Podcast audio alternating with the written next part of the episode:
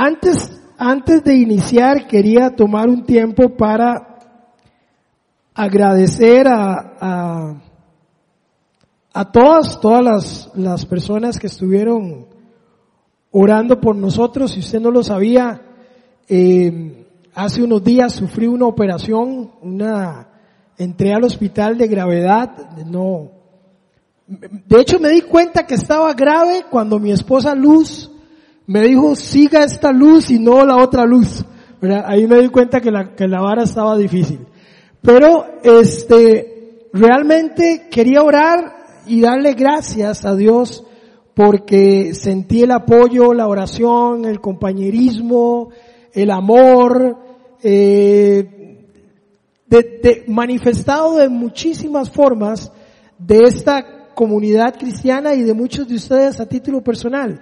No quería pasar en alto eso y, quería tomar el tiempo para darle las gracias por eso.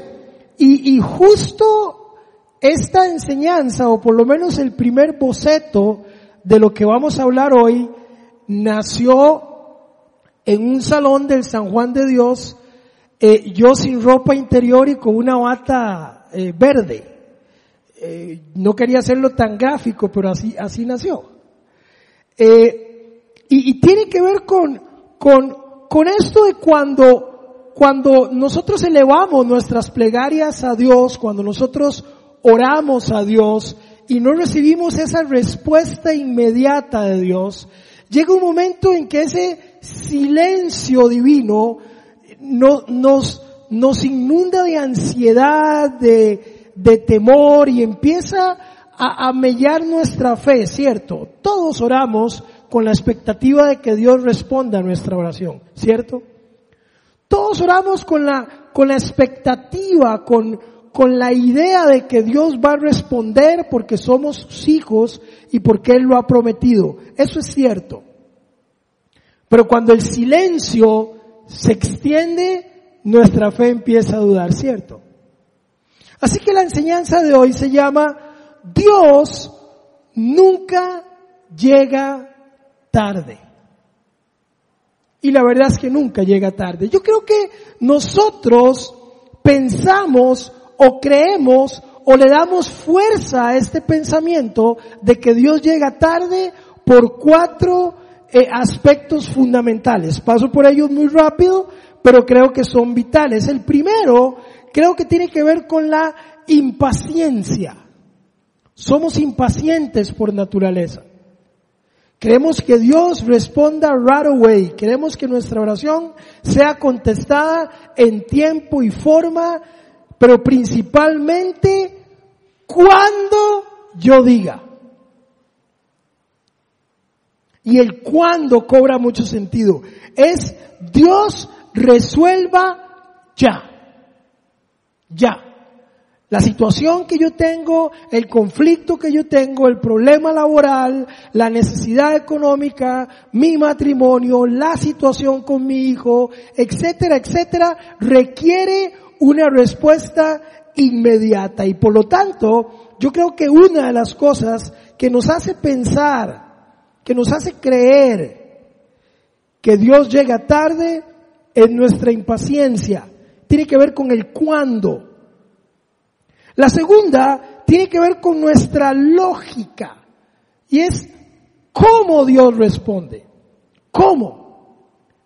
Ya no es el cuándo, sino es el cómo Dios responde. Es una especie de Dios rocola, le llamo yo. Eh, cuando yo era chiquillo, mi papá nos llevaba a comer a un balneario famosísimo, el balneario de los pobres allá en Desamparados, se llamaba Patarrá. Ahí íbamos y mi papá nos llevaba ahí y a mí me encantaba que nos llevara ahí porque él siempre tenía una bolsita con menudo y nos sentaba ahí y entonces él nos daba monedas para ir corriendo a las famosas rocolas esas que estaban ahí para echar una moneda y que, y que esta rocola yo era el que tenía el control sobre esa rocola. En otras palabras, yo echaba una moneda y decía cuál canción, en qué ritmo y cómo quiero que me la toquen. A veces creemos que Dios es igual. A veces creemos que Dios es una especie de rocola, que yo soy el que echo una moneda y yo le digo cuándo, cómo y de qué forma tiene que actuar. Dios no es una rocola. Así que creo que a nosotros nos engaña y nos juega la pasada cuando la impaciencia toma lugar, que tiene que ver con el cuándo, tiene que ver también con nuestra lógica, que es que le dice a Dios del cómo, cómo. El problema en nuestra lógica es que nos quita y, y, tendríamos que borrar de la Biblia Isaías 43 cuando dice que Él abre caminos donde no hay. Dios no lo podemos encasillar de una forma. Él actúa de la forma en que le dé la gana. Es imposible encasillar. Él abre caminos donde no hay y hace brotar aguas del desierto. La cosa más ilógica del mundo es la que él hace. Ese es su estilo. Así que sería imposible encasillarlo en, en cómo hacerlo. El Señor sanó la vista de varios ciegos. La pregunta es, ¿repitió el proceso? No. A uno lo volvió a ver, le dijo, quiero que veas, punto. A otro le hizo barro con saliva y lo puso en sus ojos. Mismo milagro, diferente procedimiento. ¿Por qué? Porque a Dios le da la gana. No tiene que ver con nuestra lógica, tiene que ver con la lógica de Dios. La tercera cosa que yo creo que nos hace pensar, que nos hace asumir que Dios llega tarde, es que somos controladores. Usted y yo queremos controlar la forma en que Dios tiene que hacerlo. Entonces tiene que ver con el cuándo, tiene que ver con el cómo y tiene que ver con de qué forma. Y esto me recuerda a, Na Naamán. ¿Recuerdan la historia de Naamán? Que lo mandan para ser sano y le dicen lo que tiene que hacer es ir y meterse ahí y, aún sus propios seguidores le dicen, mire, pero, pero, pero vamos, y si le hubieran dicho que hiciera cualquier cosa dificilísima, usted la hubiera hecho. Le dicen que haga esto y usted se enoja. Y Namán sale diciendo, es que yo pensé, yo creí que él iba a salir, iba a tomar una pose eh, eh, sacerdotal, e iba a decir esto X, Y, Z. Él estaba definiendo cómo Dios tenía que hacerlo. Y Dios le dice, yo lo hago como a mí me dé la gana. Y eso puede hacernos pensar que Dios llegó tarde. Porque llegó tarde porque yo quería que lo hiciera hoy. Y entonces como lo hizo mañana o en un mes, llegó tarde. Porque mi lógica dice que tiene que ser de tal forma y lo hizo de otra que no va en función a lo que yo pienso, entonces Dios se equivocó y llegó tarde. Pero peor aún, somos controladores, queremos controlar el cómo Dios lo hace. Y por último, pero no menos importante, creo que tiene que ver con el engaño. Ese engaño que nos hace pensar que Dios no responde o que Dios se ha olvidado de usted y de mí. ¿Cuánto lo hemos sentido? Seamos honestos. Cuando ese silencio se extiende, empezamos a pensar, ¿y por qué al vecino así y a mí no? ¿Y por qué en la viña le piden permiso a Ronald a alguien para dar testimonio y, y, yo tengo la misma oración, empezamos a orar por lo mismo al mismo tiempo y él da ahora fe de lo que Dios ha hecho y a mí no me ha contestado y pareciera que Dios se olvidó de mí. Pareciera que Dios ya no responde. Así que vamos a avanzar más rápido. Quiero con dos versículos, con dos textos de la Biblia, vamos a estar trabajando en esto de por qué yo creo que Dios nunca llega tarde y por qué la Biblia nos reafirma el por qué Dios no llega tarde. El primero está en Jeremías 18, aquí no vamos a estar mucho tiempo, este no es el texto que vamos a trabajar, pero no quería pasarlo por alto. La verdad es que tenía que escoger entre uno y los dos y dije voy a agarrar los dos aunque uno hable un poquitito menos. Jeremías 18, del 1 al 6, dice así. Dice, Esta es la palabra del Señor que vino a Jeremías. Jeremías era un profeta. Y déjeme decirle algo, todavía hay profetas en nuestro tiempo. Hay una tendencia a creer que porque hay un montón de gente que de repente se ha autodenominado apóstol y profeta, etcétera, no existen. Claro que existen los profetas modernos. Claro que Dios sigue hablando a nosotros. Claro que Dios sigue utilizando personas para hablarnos. De hecho, eso es una, eso es un ejemplo de ello. Dios usa hombres y a mujeres para hacerlo. En este caso, lo hace con Jeremías y dice, baja ahora mismo a la casa del alfarero y allí te comunicaré mi mensaje. Jeremías, obediente, baja a la casa del alfarero y entonces vea lo que dice el verso 3. Dice, entonces bajé a la casa del alfarero y lo encontré trabajando en el torno. Pero la vasija que estaba moldeando se le deshizo en las manos. Esto podría parecer algo insignificante para Jeremías o inclusive algo de parte del quehacer del alfarero, pero creo que aquí tenemos mucho que aprender. Dice que este alfarero está formando esa vasija y en sus propias manos esta vasija se deshace. Continúa con el texto, por favor. Así que volvió a hacer otra vasija hasta que le pareció que le había quedado bien. En ese momento, la palabra del Señor vino y me dijo, pueblo de Israel, ¿acaso no puedo hacer con ustedes lo mismo que hace este alfarero con el barro, afirma el Señor? Ustedes, pueblo de Israel, son en mis manos como el barro en las manos del alfarero. ¿Sabe? Yo pienso que a veces Dios no ha llegado tarde según su expectativa, sino que no ha terminado de formarlo como Él quiere hacerlo. Lo que para usted es una llegada tardía del Señor es del Señor diciendo suave, todavía no me ha quedado como quiero que me quede. No es un error en las manos del alfarero.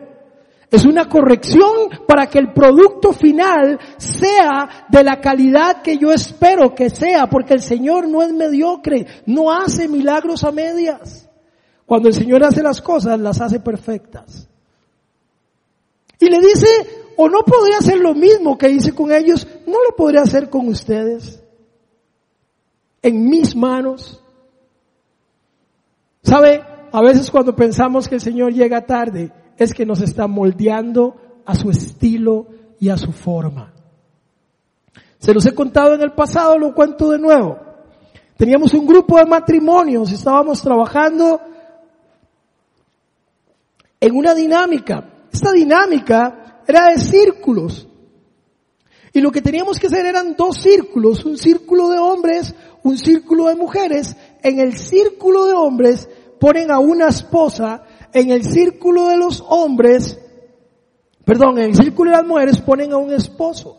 Y la dinámica es que la persona que está en el centro tiene los ojos vendados, está con los ojos vendados, entonces están todos los esposos en círculo ahí con la mano. La dinámica es que esta mujer, esta esposa, tiene que entre el grupo, entre el círculo de hombres, solo tocando las manos, tiene que reconocer cuáles son las manos de su esposo. Y en el otro grupo está, este, las esposas encontrándole a los esposos, los esposos encontrándole a las esposas.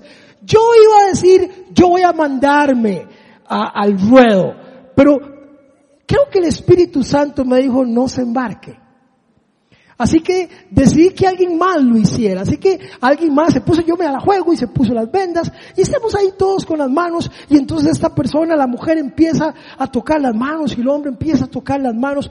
Nunca lo olvidaré porque este hombre está tocando las manos. La mujer también. Y nadie pegaba. Entonces hacen la dinámica donde hacen el círculo y meten hombres y mujeres.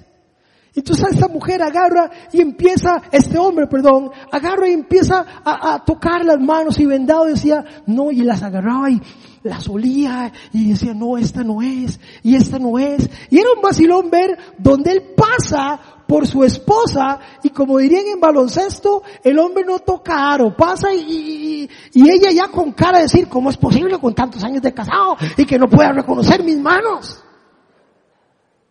Y él sigue, pero el vacilón es que está ahí y tenemos un gran amigo, el negro George, un negro grandote, unas manos enormes. Es como, como, como que estuvieran todos jugando con las manos y él con el pie, es una mano enorme. Y este empieza y agarra la mano y la huele y todo el mundo va aguantando la risa y él huele la mano y la toca y, sigue y, queda con duda y se devuelve y vuelve a tocar la mano y dice esta es y la besa y dice esta es y esta es y cuando se quita la venda está el negro George con sus manotas enormes ahí y la mujer enojadísima. Era una dinámica de matrimonio y se terminó en consejería matrimonial. ¿Qué quiero decir con esto?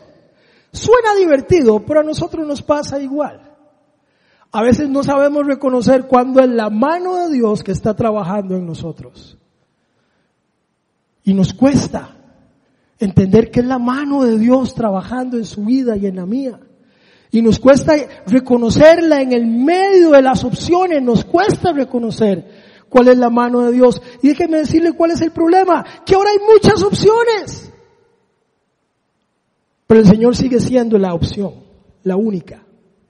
No hay más. No hay más. Dios nos está modelando. ¿Sabe? Pasé por un restaurante de comida rápida. Y lo peor de un restaurante de comida rápida es que no sea rápida la comida. Porque, porque un restaurante se llama de comida rápida. Porque se supone que es rápida. Llego a este restaurante y estamos esperando por mucho tiempo ahí en la caja, eh, eh, todo el mundo, y solo hay dos personas, es como en el banco, hay 70 cajas, pero solo dos cajeros. Y yo estoy ahí diciendo, Dios mío, pero, ¿qué pasa?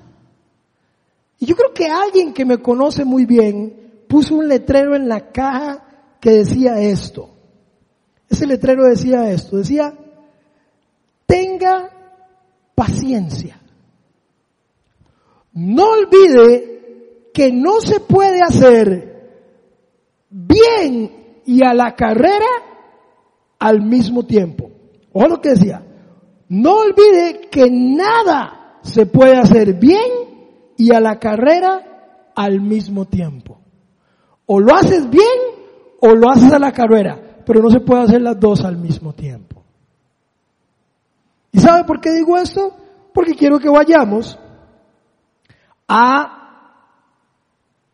Juan capítulo 11, porque hay que decirle algo. Dios no tiene prisa. Los que tenemos prisa somos nosotros. Dios no tiene prisa. Si Dios tuviera prisa, posiblemente este proceso de salvación y de que nadie se pierda hubiera acabado hace rato.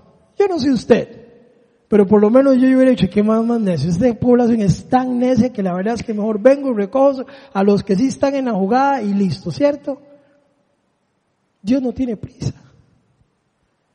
Los que tenemos prisa somos nosotros. Vea lo que dice Juan, porque creo que hay cuatro puntos fundamentales y a los que les gusta tomar notas, avanzamos ahora sí en el texto que vamos a trabajar, que es el texto de Juan. Y creo que hay cuatro aspectos fundamentales que nosotros tenemos que aprender de Juan, de cómo Dios nunca llega tarde. Vean lo que dice Juan 11 y leo los primeros versículos. Pero antes voy a ponerlo un poquitito en contexto. Leamos Juan 11 del 1 al 6. Dice así, había un hombre enfermo llamado Lázaro, que era de, Betania, el pueblo de María y Marta, sus hermanas. María era la misma que ungió con perfume al Señor y le secó los pies con su cabello. Las dos hermanas mandaron a decirle a Jesús, Señor, tu amigo querido está enfermo.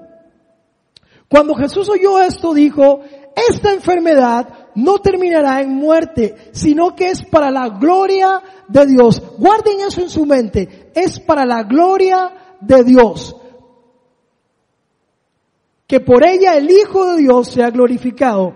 A pesar de eso, verso 6, cuando oyó que Lázaro estaba enfermo, se quedó dos días más donde se encontraba. Pongamos esto en contexto. Jesús estaba al otro lado del Jordán. Él estaba en Bethsaida. Estamos hablando aquí que es más o menos un día de camino, un día de distancia en camino. En otras palabras, en un contexto así, podríamos decir que tenía tiempo para llegar.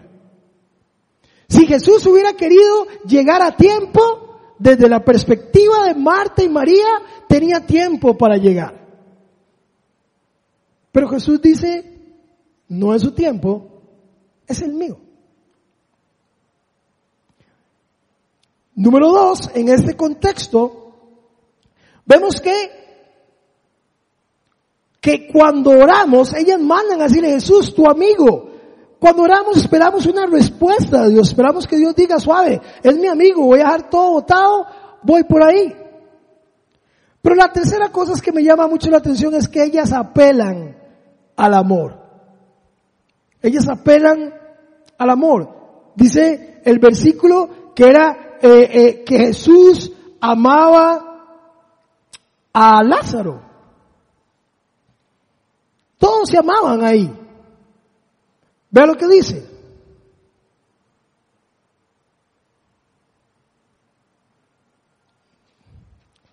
Juan 11.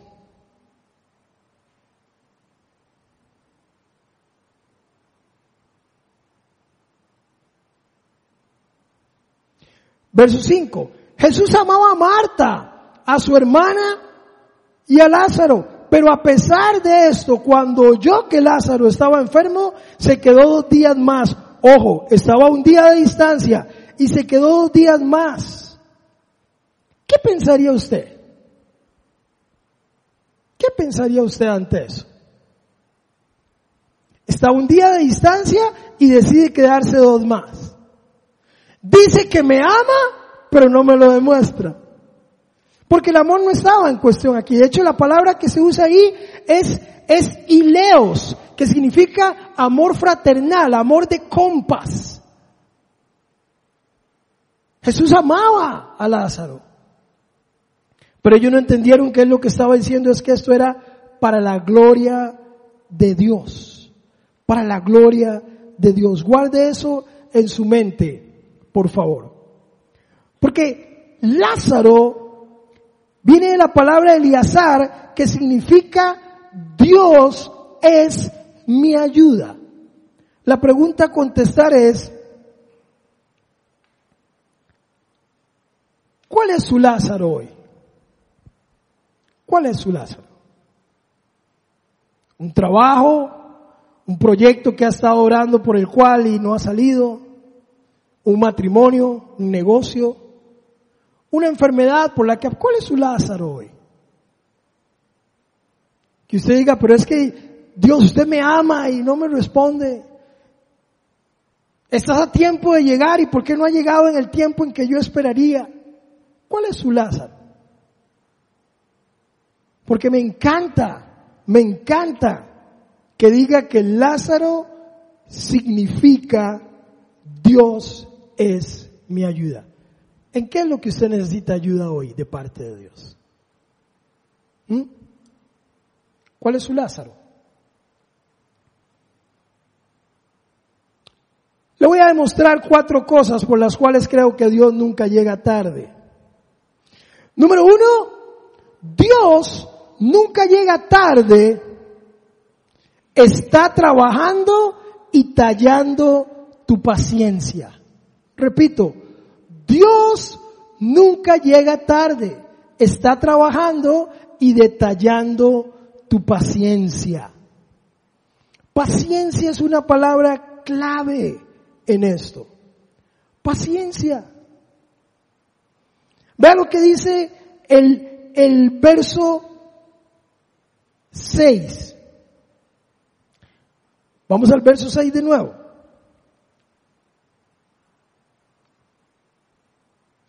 A pesar de esto, cuando oyó que Lázaro estaba enfermo, se quedó dos días más donde se encontraba.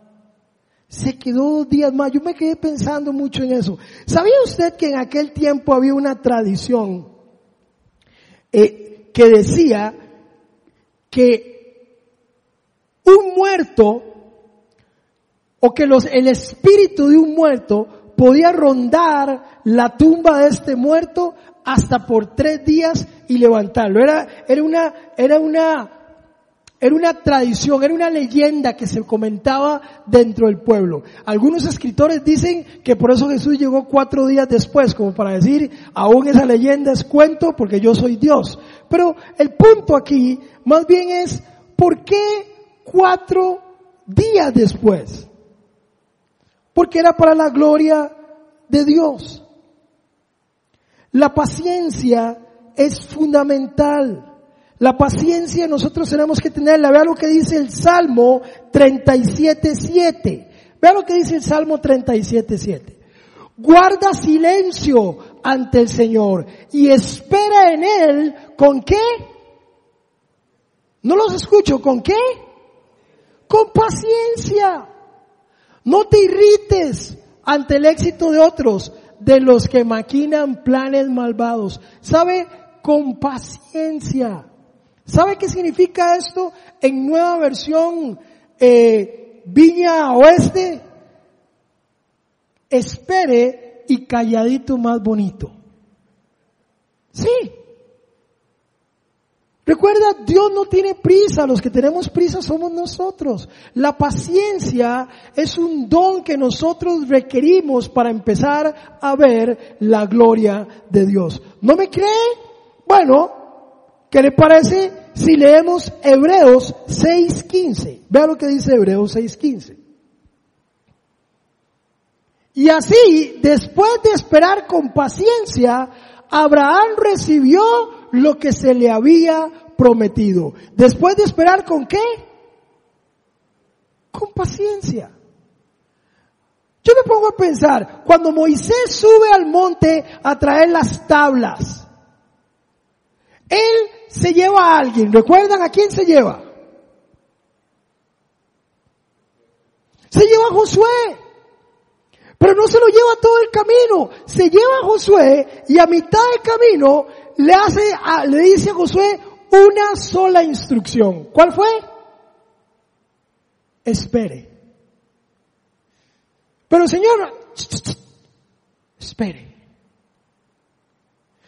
Y se va. Y Moisés sube al cucurucho y Josué se queda ahí esperando y pasa un día y, Josué dice, qué raro, de, este, de, ir y venir y, y, pero ¿por qué se habrá atrasado? Pasan dos días y no viene. Pasan tres días y no viene. Ojo, no hay Instagram, no hay Facebook, no hay televisión satelital, no hay con qué distraerse. Usted está en la ladera de un monte sin nada que hacer, sin provisiones, esperando al que le digo, espere nada más, sin ninguna otra instrucción. Sea honesto. Día 5, ¿qué empieza a pasar por su cabeza? ¿Y si le pasó algo ahí arriba? Y yo lo vi muy roquillo y estaba medio jodido cuando subió. ¿Y si se lo comió un oso arriba? ¿Y si bajó por otro lado y no lo vi? Si cuando me dormí pasó y como me dormí se enojó y me dejó botado y empiezan las dudas. Día 30. Y nada. ¿A qué día se devuelve? ¿Mm? No, no, no. ¿A qué día se devuelve usted? Porque él no se devolvió. Él esperó hasta que él bajara, porque él, la instrucción fue, espere. La pregunta es, ¿a qué día se hubiera devuelto usted?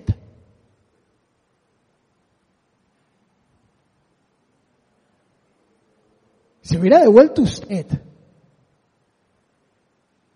Él se devolvió hasta que Moisés regresó. Porque los que esperan en Jehová, ¿qué dice la Biblia? Nuevas fuerzas tendrán.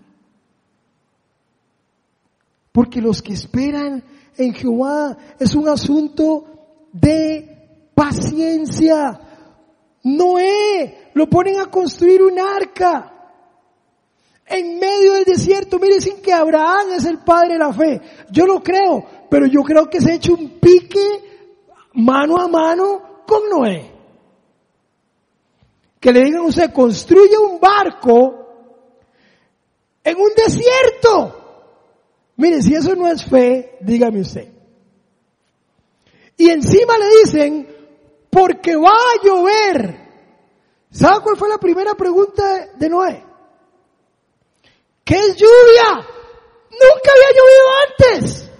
No había oficina meteorológica, nadie sabía que era lluvia. Era una locura pensar que del cielo iba a caer agua en un desierto. Era una locura, era inimaginable. Y él empieza a construir. Año uno, año dos, y todo el mundo burlándose. Año 3, 4, la gente burlándose. Año 10. Yo no sé cuánto durará uno haciendo un arca. Año 20. Metámosle 10 años por aquello de presupuesto, porque todos los constructores siempre dan una fecha y es una fecha después. Digamos, año 30. El arca está terminada. Ya la tiene terminada. Año 30. Año 31 de voy a lijarla y barnizarla de nuevo porque ya está lista, pero ahí, nada. Año 40, año 60, ¿cuántas veces la han lijado y barnizado esperando el aguacero? 120 años después cayó la primera gota.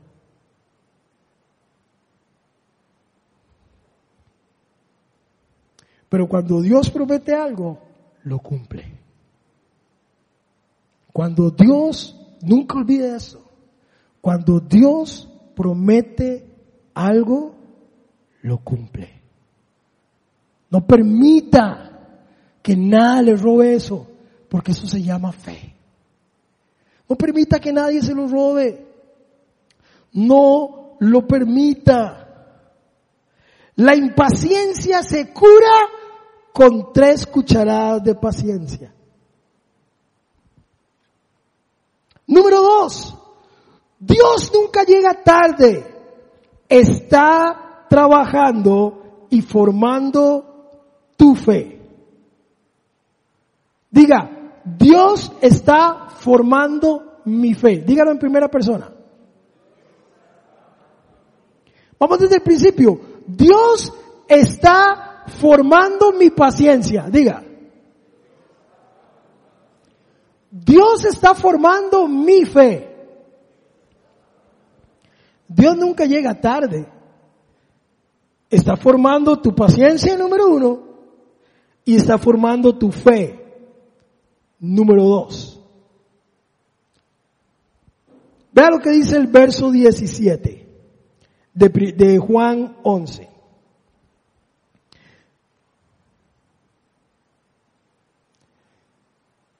verso 17. Dice, a su llegada Jesús se encontró con que Lázaro ya estaba, ya llevaba cuatro días en el sepulcro. Si usted lee todo el texto, yo estoy leyendo solo porciones. Si usted lee todo el texto, no era noticia nueva para el Señor, ya lo sabía. De hecho, le había dicho a sus discípulos, tranquilos, él va a morir, pero esto es para que ustedes vean cómo es la cosa. Si usted lo lee, se lo hago de tarea para que lea todo el texto. Pero aquí dice esto, vea lo que dice el verso 18. Betania estaba cerca de Jerusalén, como a tres kilómetros de distancia y muchos judíos habían ido a casa de Marta y a María a darle el pésame por la muerte de su hermano. Verso 20. Cuando Marta supo que Jesús llegaba, fue a su encuentro. Esto, esto me gusta. Me gusta por varias razones. Yo no sé de usted, Pero yo trabajo en consejería también y atiendo gente en consejería y, y eso me recuerda una pareja que yo atendía que se amaba, se odiaba, se amaba, se odiaba, se amaba terriblemente y se odiaba profundamente y se volvía a amar y se odiaba profundamente y se volvía a amar y se odiaba profundamente el mismo mes.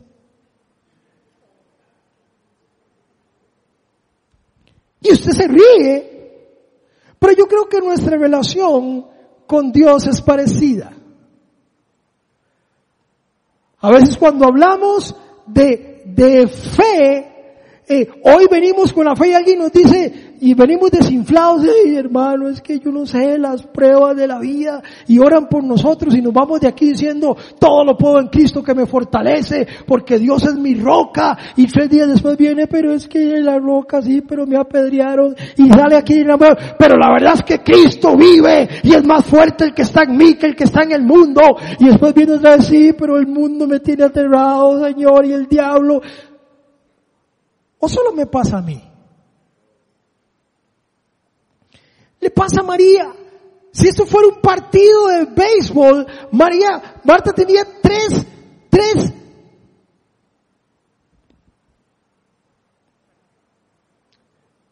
¿cómo se llama? Tres strikes. ¿Qué deportista, Maurincita? Tres strikes. Y vamos a revisar cada uno de ellos. Tres strikes de María. Vea lo que dice el 20, el verso 21. María, Marta, perdón, entra deprimida. Verso 21. Dice, Señor, le dijo Marta a Jesús, si hubiera estado aquí, mi hermano no habría muerto. ¿A qué le parece eso? un reclamo. Es exactamente el mismo reclamo que encontramos en Génesis cuando el Señor le dice a Adán, Adán, ¿qué pasó? Señor, la mujer que me diste. O sea, es tu culpa, me la diste chocha. Si usted me la hubiera dado buena, yo no hubiera fallado, pero la que me diste está torcida y mira lo que me hizo. ¿O miento? Es lo que está diciendo. Es la forma de decir, Señor, es su culpa. O sea, mi hermano murió por su culpa. Finamente, pero lo está diciendo, Señor, si hubieras estado aquí, mi hermano no hubiera muerto. Ahí está, tres metros bajo perro. Verso 22. Pero yo sé que aún ahora Dios te dará todo lo que pidas. Vea. Es Señor, si usted hubiera estado aquí, pero yo sé que Dios va a dar todo lo que usted pida. Vea, los, vea, vea el roller coaster emocional, vea la, la, la, montaña rusa de emociones que tiene esta mujer. Le pasa a ella, le pasa a usted y me pasa a mí. No la juzguemos muy duro. Vea lo que dice el verso 23. Tu hermano resucitará le dijo Jesús. Palabras contundentes, no entró con no entró con rollos, no entró con, con parábolas, no entró con nada, dice, tu hermano resucitará. ¿Qué esperaría usted? Ante eso, ¿sabe qué hay que decir? Señor, gracias, gloria a Dios. Ve a Marita, a Martita, perdón. Ve le dice, yo sé que resucitará pero en el día final respondió, sí, sí, resucitará cuando los muertos resuciten, allá cuando usted vuelva otra vez.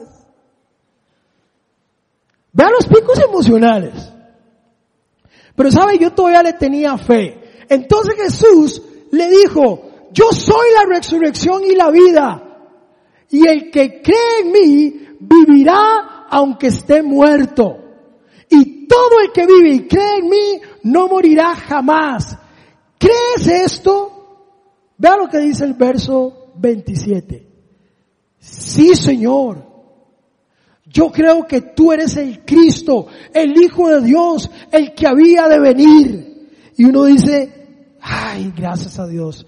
Yo le tenía, no le tenía mucha fe a Marta, pero pareciera que ya le cayó la peseta. Al strike 2 se salvó, se salvó de ser ponchada. Pero el strike 3 viene.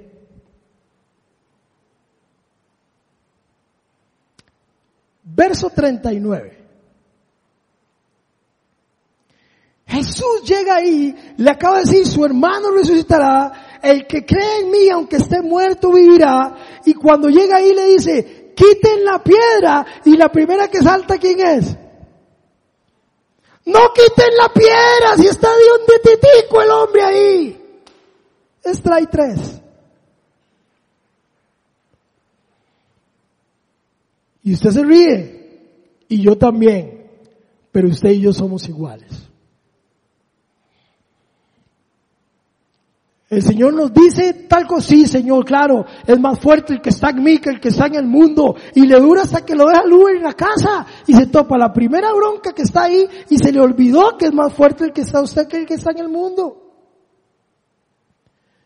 Y después vuelve a venir toda desinflada y el Señor le vuelve así, pero tranquila, yo tengo cuidado de usted. Y usted dice, claro, el Señor tiene cuidado de mí hasta que llega a la casa y su esposo le pega cuatro gritos, otra vez desinflado. El Señor, el Señor quiere probar nuestra fe. Está trabajando. Ahora, recuerden que esta Marta es la famosa afanada y turbada. Es la misma de la que se está hablando. Es la misma. Es la misma Marta. Afanada y turbada. ¿Le parece familiar? Pero el Señor, verso 40, le vuelve a recordar. Vea lo que dice el verso 40.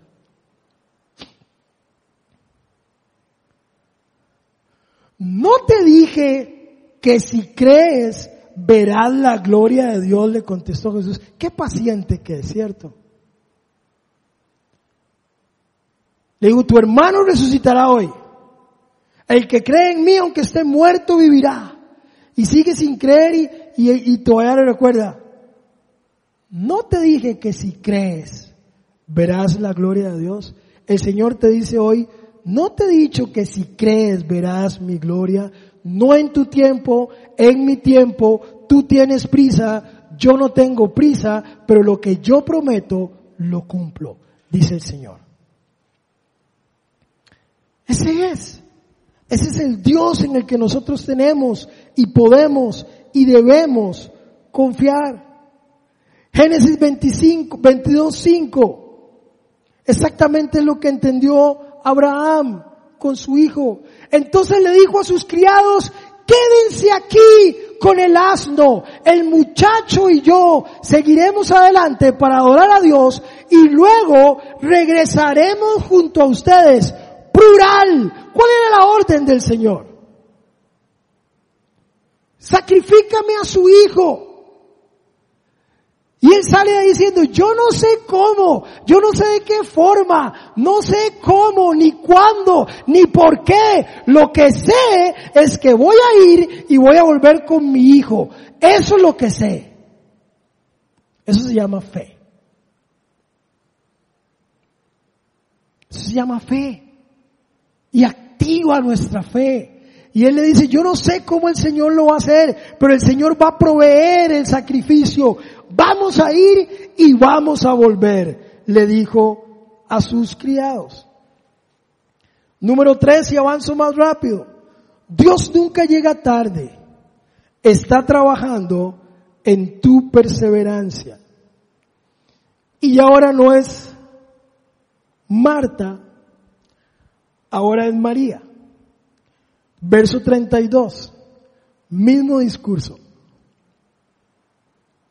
Cuando María llegó donde estaba Jesús y lo vio, se arrojó a sus pies y le dijo, ya no es Marta. Cualquier conciencia, eran hermanillas, eso sí. ¿Qué le dice? Si hubieras estado aquí, mi hermano no habría muerto. Al ver llorar a María, los judíos que, que habían acompañado, Jesús se turbó y se conmovió profundamente. ¿Sabe? El Señor quería y quiere trabajar la perseverancia. No solo de María, el verso 33, también de los judíos que la acompañaban, pero también verso 37, a los, yo les llamo los opinólogos. En toda iglesia hay opinólogos.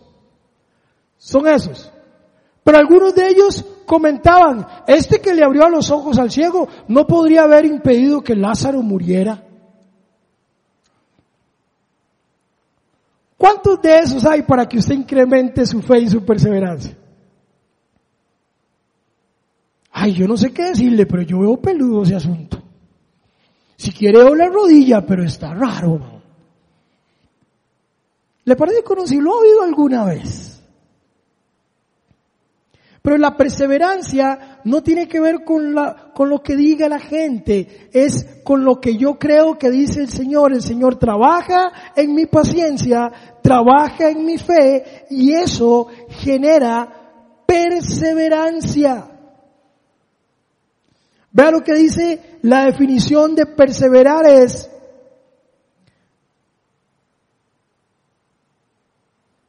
Vamos a ver, ¿a dónde lo apunta aquí? Dice, perseverancia, firmeza y constancia en la manera de ser o de obrar. Se conoce como perseverancia a la duración permanente o continua de una cosa o la firmeza y constancia de una acción. Eso es perseverancia.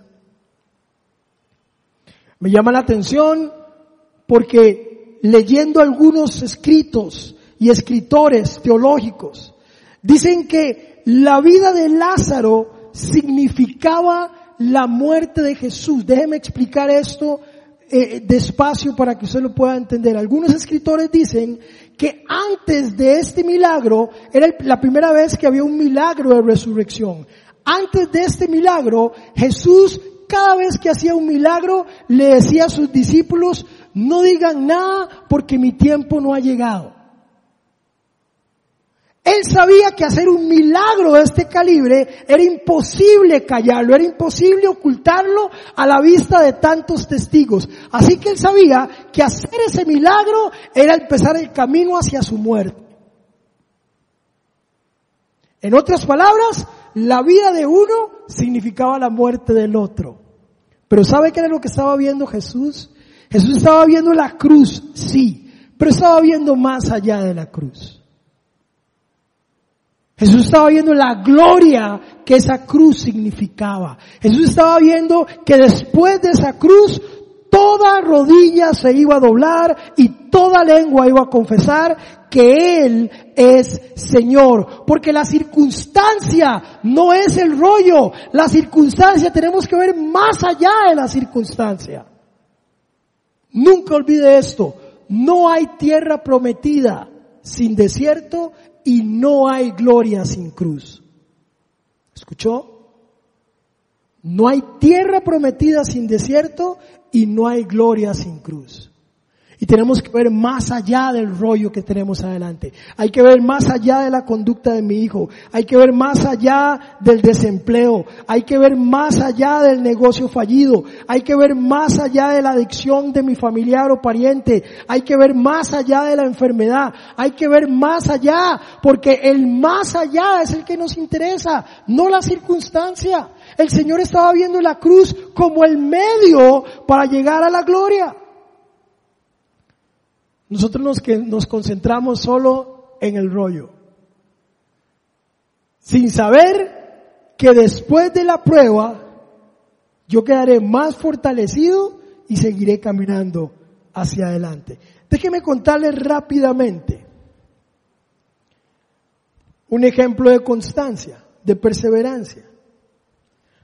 Algunos lo han escuchado, yo viví una adicción a drogas que literalmente me terminó viviendo en la calle y recuerdo mi mamá. Mi mamá oraba por mí. Un ejemplo de fe, había sido sanada de un cáncer terminal, le habían dado 22 días de vida a una mujer que todavía me espera mañana para almorzar. 22 días de vida hace más de 40 años. Les conté que un día venía manejando y, hago un alto detrás de un bus y, en esos en esas pancartas que pegan en los buses, eh, hago así el alto y la que veo es a mi mamá en el bus. Así. Sonriendo en la parte de atrás del bus. Y, y tomo el teléfono y digo, mi mamá, la vi en el bus. Y me dice, ay, ya salió. Y le digo, sí, ¿por qué no me había contado? Y es una campaña de la caja del Seguro Social porque mi mamá es la mujer más longeva dictaminada con cáncer en todo Costa Rica. Para la gloria de Dios. Fe. Pero eso generó paciencia. Y entonces viene la perseverancia.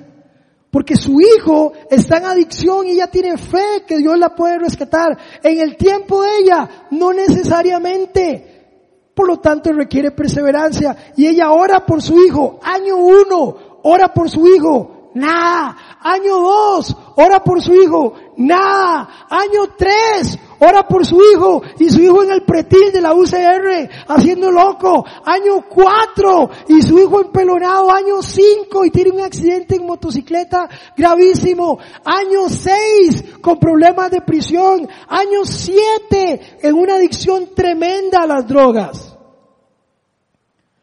Año ocho, su vida descontrolada. Año nueve, viviendo en la calle porque no podía vivir en mi casa porque todo me lo robaba. ¿Desde cuándo hubiera dejado de orar usted? Año uno. Año dos. La perseverancia trae fruto.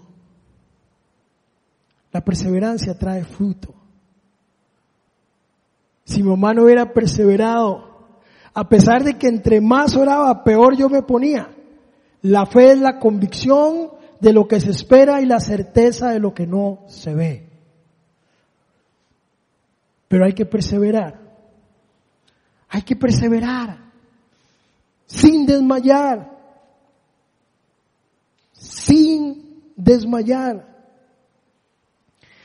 Vea lo que encontré este pensamiento. Dice así. Perseverar es seguir cuando crees no poder más. Y eso te hace ser diferente a los demás. El hermano Rocky Balboa, el boxeador. Deje de ver películas, ahí se aprende también. Rocky. Siempre terminaba con la cara así, gritando, pero ganaba la pelea porque perseveraba. Perseveraba. Y mi papá me decía esto y siempre lo dijo, y usando a Rocky de ejemplo, una pelea no se pierde por caerse. Una pelea de box no se pierde cuando usted cae a la lona, no se pierde. Yo antes creía que sí y defendía ese punto hasta que entendí que una pelea de boxeo no se pierde porque usted se cae. Una pelea de boxeo se pierde cuando usted no tiene la capacidad de levantarse. De hecho, usted puede caer varias veces en la pelea y al final de la pelea ganar la pelea. Porque una pelea no se pierde por caerse. Una pelea se pierde cuando usted no tiene la capacidad de levantarse. Ahí es cuando pierdes la pelea. Eso es perseverancia. Eso es seguir adelante. Y por último, pero no menos importante, Dios nunca llega tarde. Te está formando en su soberanía. Escuche esto con atención. Dios nunca llega tarde.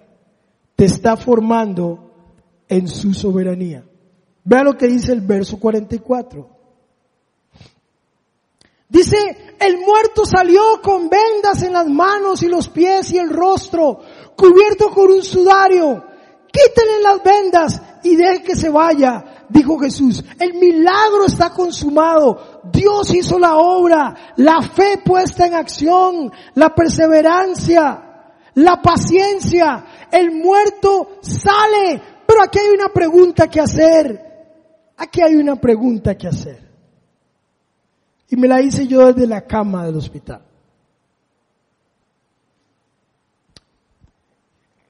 ¿Qué pasa cuando el muerto no sale?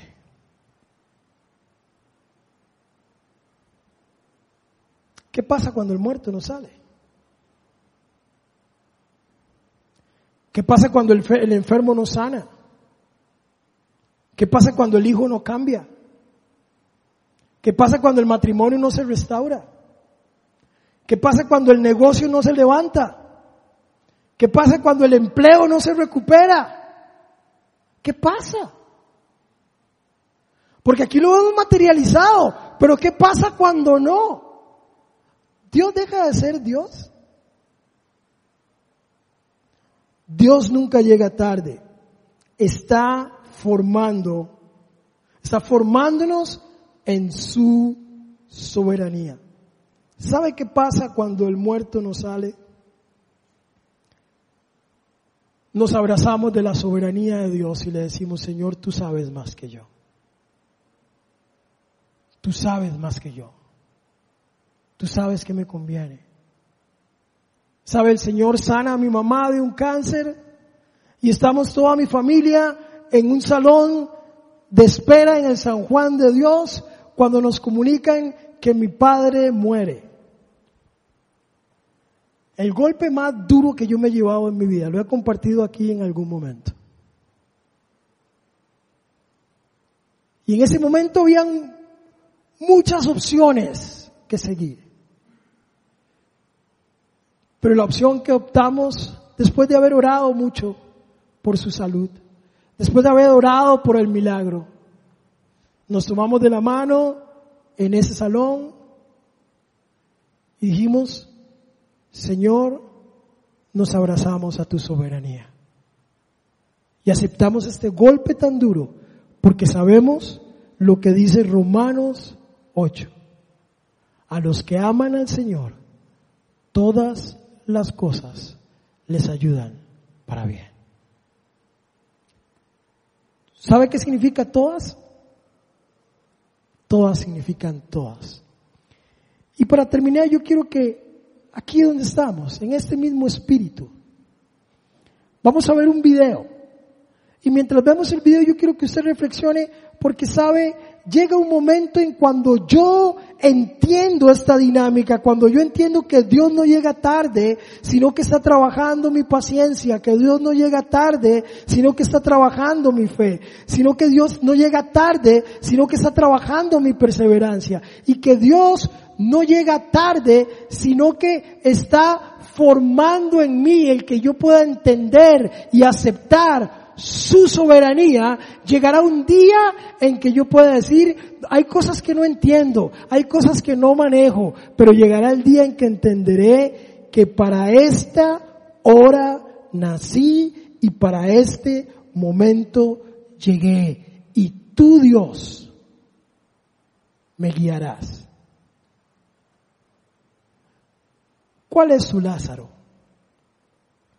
¿Cuál es el Lázaro que usted tiene que entregar hoy? ¿Cuál es? Lázaro significa mi Dios ayudador, o el, o el, Dios que ayuda, el Dios que auxilia. ¿Cuál es tu Lázaro? Veamos el video y por favor Preste atención.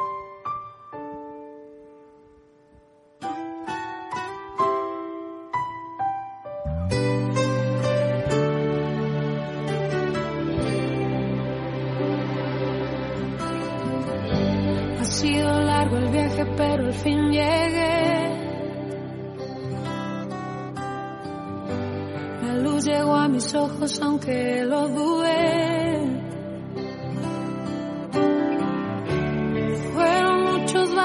seguridad. Los que crucé, El video no tiene nada especial. Era para que usted viera la letra. fueron muchos Pero si usted quiere de cerrar los ojos y permitir que el Señor lo ministre, hágalo. Hágalo. Y preste atención a la letra, lo que Dios quiere decirle.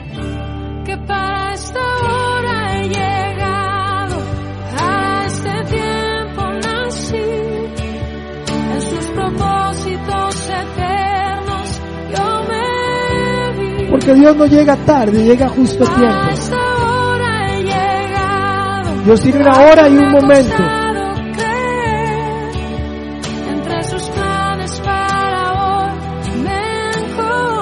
A pesar de nuestros altibajos, a pesar de que hoy estamos bien, mañana mal, pasado mañana bien,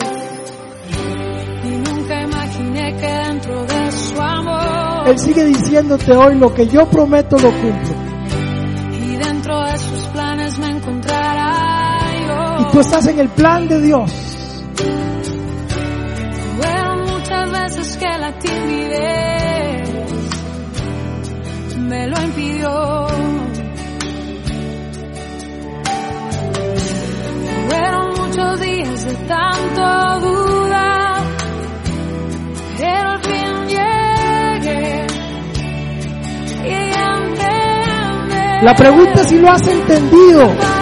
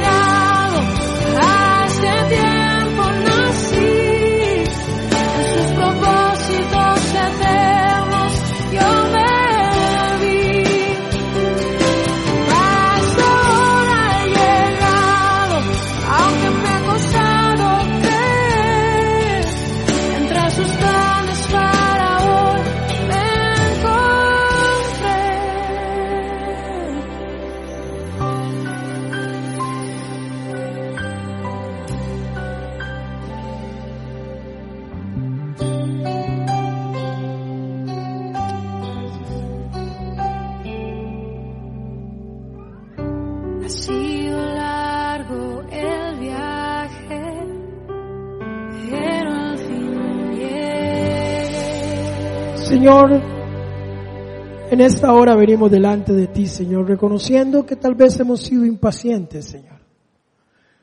Que tal vez la paciencia no ha sido una de nuestras cualidades. Que tal vez, Señor, nos sentimos identificados con esas personas, Señor, que hemos creído y pensado que tú eres un Dios que está en función de nosotros y que nosotros somos pequeños dioses y tú eres nuestro siervo que obedece nuestros caprichos. Señor, hoy queremos poner las cosas en perspectiva y entender que tú eres Dios y nosotros tus siervos y nos sometemos a tu soberanía, Señor. Entendiendo, Señor, que no es en mi tiempo, que no es a mi estilo, que no es a mi forma, es a tu tiempo, a tu forma, a tu estilo, con tus procedimientos, Señor, y que tú eres un Dios, Señor, creativo y que haces milagros, sigues haciéndolos hoy, seguirás haciéndolos mañana, pero los harás de formas impredecibles, Señor. Que entendamos que no podemos encasillarte, Señor, en una forma o en un estilo. Por lo tanto, Señor, te pedimos paciencia, Señor. La paciencia de Josué para esperar, Señor, con poca instrucción. La única instrucción fue espere. Pero eso lo llevó a ser el líder que entró a la tierra prometida liderando al pueblo de Dios.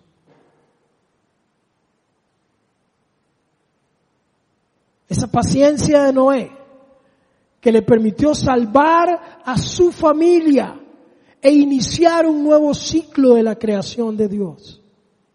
Vaya privilegio. La misma paciencia de Moisés. 40 años en Egipto, 40 años en el desierto, cuidando cabras, ovejas, y después 40 años como libertador. Señor, danos la perseverancia para ver las cosas que no son como si la fueran, Señor. Y constancia para seguir adelante a pesar de las voces negativas que me dicen que no se puede. Pero sobre todo, Señor, dame la fortaleza para aceptar tu soberanía aun cuando el muerto no salga, aun cuando el enfermo no sane, aun cuando el matrimonio no se restaure, aun cuando el trabajo no se recupere, aun cuando el hijo no obedezca, voy a confiar en tu soberanía. Porque a los que aman al Señor, todas las cosas les ayudan a bien.